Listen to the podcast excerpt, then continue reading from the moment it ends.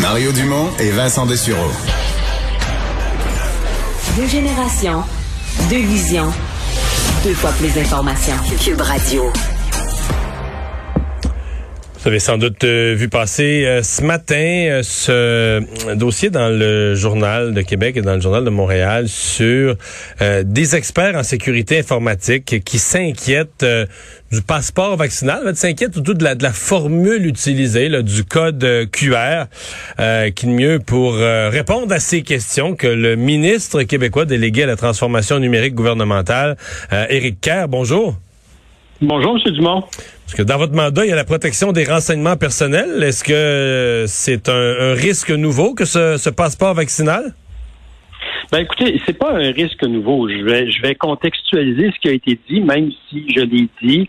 Il, il, est vrai que euh, des personnes mal intentionnées et malveillantes pourraient euh, euh, créer une application qui permettrait de lire le, code QR en question. Mais je veux dire, le code QR, il est inaltérable, il est extrêmement sécuritaire, il ne peut pas être reproduit, il peut pas être modifié. Donc, cette, cette portion-là du processus très sécuritaire. Les applications que le gouvernement va mettre en ligne, euh, autant pour euh, le citoyen là, qui va faire office de portefeuille numérique, si vous me permettez l'expression, dans lequel vous allez pouvoir conserver le code QR, sont très sécuritaires. Le lecteur du gouvernement est très sécuritaire dans le sens où il ne permettra pas de lire l'ensemble des informations. Donc, on y verra votre nom, votre prénom, ici, le niveau de vaccination que vous avez, c'est tout. Permettrait pas de le géolocaliser ou de stocker de l'information. Donc, les, les entreprises qui vont utiliser, qui doivent utiliser le lecteur du gouvernement ne pourront pas euh, faire ce mais, mais un restaurant, ouais, mais juste qu'on pense qu'on on dit qu'un restaurant, par exemple, bon, le, lecteur, là, moi j'arrive au restaurant, j'ai mon code, j'ai mon passeport dans mon sel à moi. Mais on me dit que, par exemple, l'employé qu'on va mettre le préposé à, l'accueil dans un restaurant, ben lui, c'est avec son appareil personnel, avec son sel personnel qui va décoder, c'est bien ça? Mais ça, ça change rien parce qu'il va le faire, mais avec l'application qu'il va télécharger du gouvernement. Donc, nous, euh, via euh, Google Play Store ou Apple Store, les applications du gouvernement qui sont certifiées par ces entreprises-là. Donc, nous, on a les certifications nécessaires. Euh, on va, euh, il y aura le logo du gouvernement. Donc, l'application officielle, c'est ça qui fait foi de tout. Donc, il l'utilise avec son téléphone ou un téléphone qui lui est fourni par l'employeur. Ça ne change rien. C'est l'application qui fait foi de tout et elle sera très sécuritaire. Mais vous reconnaissez que l'employé en question, si c'est un geek, un crack d'informatique, et qui sait, lui, se créer une information, pourrait prendre mon code QR et donc lui-même euh, obtenir des informations à mon sujet. C'est un cas extrême, je comprends que c'est pas tout le monde. Il pourrait, de la même façon que si c'est un geek ou un crack, il pourrait mettre un logiciel espion dans le TPV de son employeur et ainsi voler vos informations bancaires puis cloner votre carte de crédit ou votre carte de guichet. Il pourrait faire ça. Ceci étant dit, vous comprendrez qu'il y a des conséquences. Là, on parle d'un acte criminel, d'un acte frauduleux, et il y a des conséquences à faire ça, et les, et les, et les sanctions seront sans pitié. Là. Mais donc, vous mettez ça en termes d'équivalence à une fraude comme quelqu'un quelqu'un qui frauderait la lecture de ça, c'est le même genre de fraude que quelqu'un qui fraude une carte de crédit. Ben, écoutez, donc, vous dites c'est possible, rare et punissable. Ben, c'est possible, rare et punissable. Je pense que vous l'exprimez de, de, de, la bonne façon, M. Dumont, parce qu'il y aura une application fournie par le gouvernement et c'est cette application-là qui doit être utilisée par les entreprises. Euh, maintenant, est-ce qu'il y aura des, gens associés au crime organisé qui essaieront de faire autrement? C'est pas impossible. Mais encore là, il faut se poser la question. Euh, en quoi ce crime-là va leur rapporter quelque chose? Alors, puis c'est quand même quelque chose qui est grave, c'est une infraction qui est grave, qui va être punissable. Donc, personnellement, je, je suis plus ou moins inquiet. Je pense que nos entrepreneurs sont des gens honnêtes qui vont faire la chose honnêtement avec les outils qui sont euh, qui sont appropriés, c'est-à-dire ceux fournis par le gouvernement. parce, que parce que dans le passeport, il n'y a pas nos, nos, adresses postales. La grosse information clé, c'est de savoir euh, quel vaccin j'ai eu, puis moi je l'ai dit à la radio. Là, fait que c'est pas. ben écoutez, c'est un peu ça que j'allais dire, M. Dumont. C'est je prenais l'exemple des, des, des, logiciels espions qu'on met dans les TPV, vos informations bancaires. Euh, on comprend tous la valeur de faire ça pour une organisation criminelle. Maintenant, une organisation criminelle qui qui, s'amuserait à prendre ce risque-là, vous amusez, le, le, mot est mal choisi, là, mais qui ferait ça, euh, qui compromettrait un entrepreneur parce qu'il doit compromettre effectivement un entrepreneur ou un de ses employés. Pour, pourquoi? Pour vous voler votre nom, votre prénom, votre date de naissance, votre sexe, puis quel vaccin vous avez eu? Moi, je ne suis pas sûr que le jeu en vaut la chandelle, très sincèrement. Et nous, on n'a pas le choix de mettre ces informations-là dans le code QR parce que euh, ce code QR-là pourra aussi éventuellement servir à sortir du pays. Euh, à, traverser la frontière. Puis là, à ce moment-là, c'est possible que les, nos voisins américains, notamment, exigent plus d'informations. Mais le restaurateur, lui, ce qu'il va avoir à travers l'application du euh, du, euh, du gouvernement, c'est votre nom, votre prénom et, et votre niveau de vaccination. Donc, êtes-vous vacciné adéquatement, oui ou non? C'est tout ce qu'il va avoir sur son téléphone.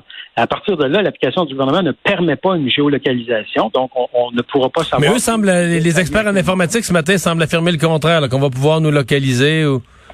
Non, non, non. C'est pas exact, ça? L'application du gouvernement n'a pas, pas pour objet de vous localiser. Elle n'a pas pour objet de stocker de l'information sur ce que vous faites. L'application du gouvernement a pour objet de lire le code QR et d'assurer euh, celui qui utilise le lecteur que vous êtes euh, vacciné adéquatement. Donc vous, euh, comme garant un peu de, la protection de nos renseignements, de la sécurité informatique du gouvernement, vous voyez ça arriver pour le 1er septembre et vous n'êtes pas nerveux?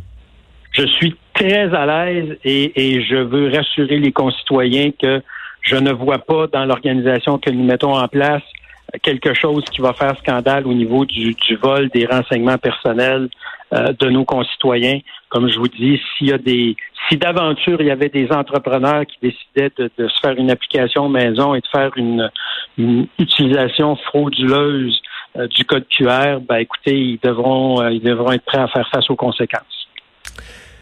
Je vous amène sur euh, un autre sujet. Euh, je sais que vous n'êtes pas ministre de la Santé, mais est-ce que dans, dans, dans, votre gouvernement en général, euh, l'idée de Justin Trudeau d'investir dans les CHSLD avec des des normes fédérales imposées, est-ce que c'est vrai que ça, que ça a écorché un peu, que ça a plus ou moins plu?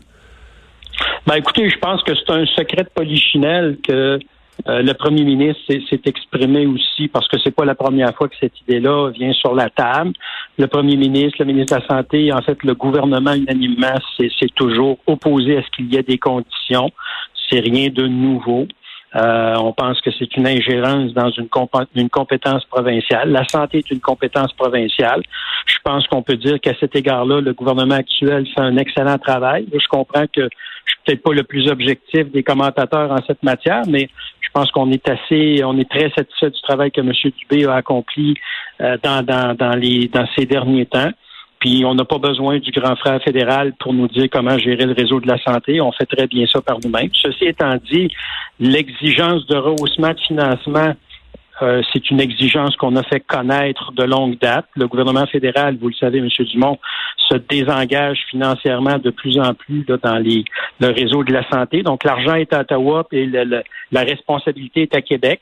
Donc, si le gouvernement fédéral a de l'argent à investir en santé, ça c'est une excellente nouvelle. Par contre, c'est une compétence provinciale, c'est pas une compétence partagée. Puis que, que Ottawa nous envoie l'argent, on va savoir quoi faire avec. Vous qui avez été un militant euh, très énergique en faveur du troisième lien, votre dossier, votre bébé, votre dossier favori revient fort dans la campagne fédérale. Les conservateurs qui veulent le financer, euh, je voyais le NPD qui dit il n'y en est pas question, d'autres qui refusent de, de se prononcer et qui veulent rester neutres. Est-ce que ça va vous euh, est-ce que ça va vous titiller au point de vous faire prendre position pour les conservateurs dans la campagne fédérale? Ben, écoutez, euh, loin de moi l'idée de dire aux gens pour qui voter, puis quelles sont les raisons pour lesquelles ils vont donner leur appui à tel ou tel candidat ou tel ou tel parti politique. Euh, c'est clair, puis je pense que vous avez d'entrée de jeu bien établi le fait que pour nous, le troisième lien à Québec, c'est un dossier qui est majeur.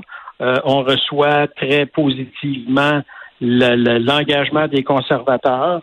Euh, on souhaite évidemment que, euh, tous les partis politiques se prononcent minimalement, qui se prononcent. Ça, je pense que c'est, ce serait un, minimum à exiger. Et après ça, ben, les, électeurs du Québec et notamment de la grande région de Québec feront leur choix. Mais vous, vous allez voter conservateur. Monsieur Dumont, vous savez bien que je ne répondrai pas à cette question-là. Ah oui, c'est secret le vote, hein? Avez- Et puis surtout, surtout que euh, nous ne nous impliquons pas dans la campagne fédérale comme nous demandons au fédéral de ne pas s'impliquer dans les, les campagnes provinciales. Donc, ne fais pas autrui ce que tu veux pas qu'on te fasse à toi-même. Éric merci d'avoir été là. Ça m'a fait plaisir, M. Dumont. Au revoir. On s'arrête.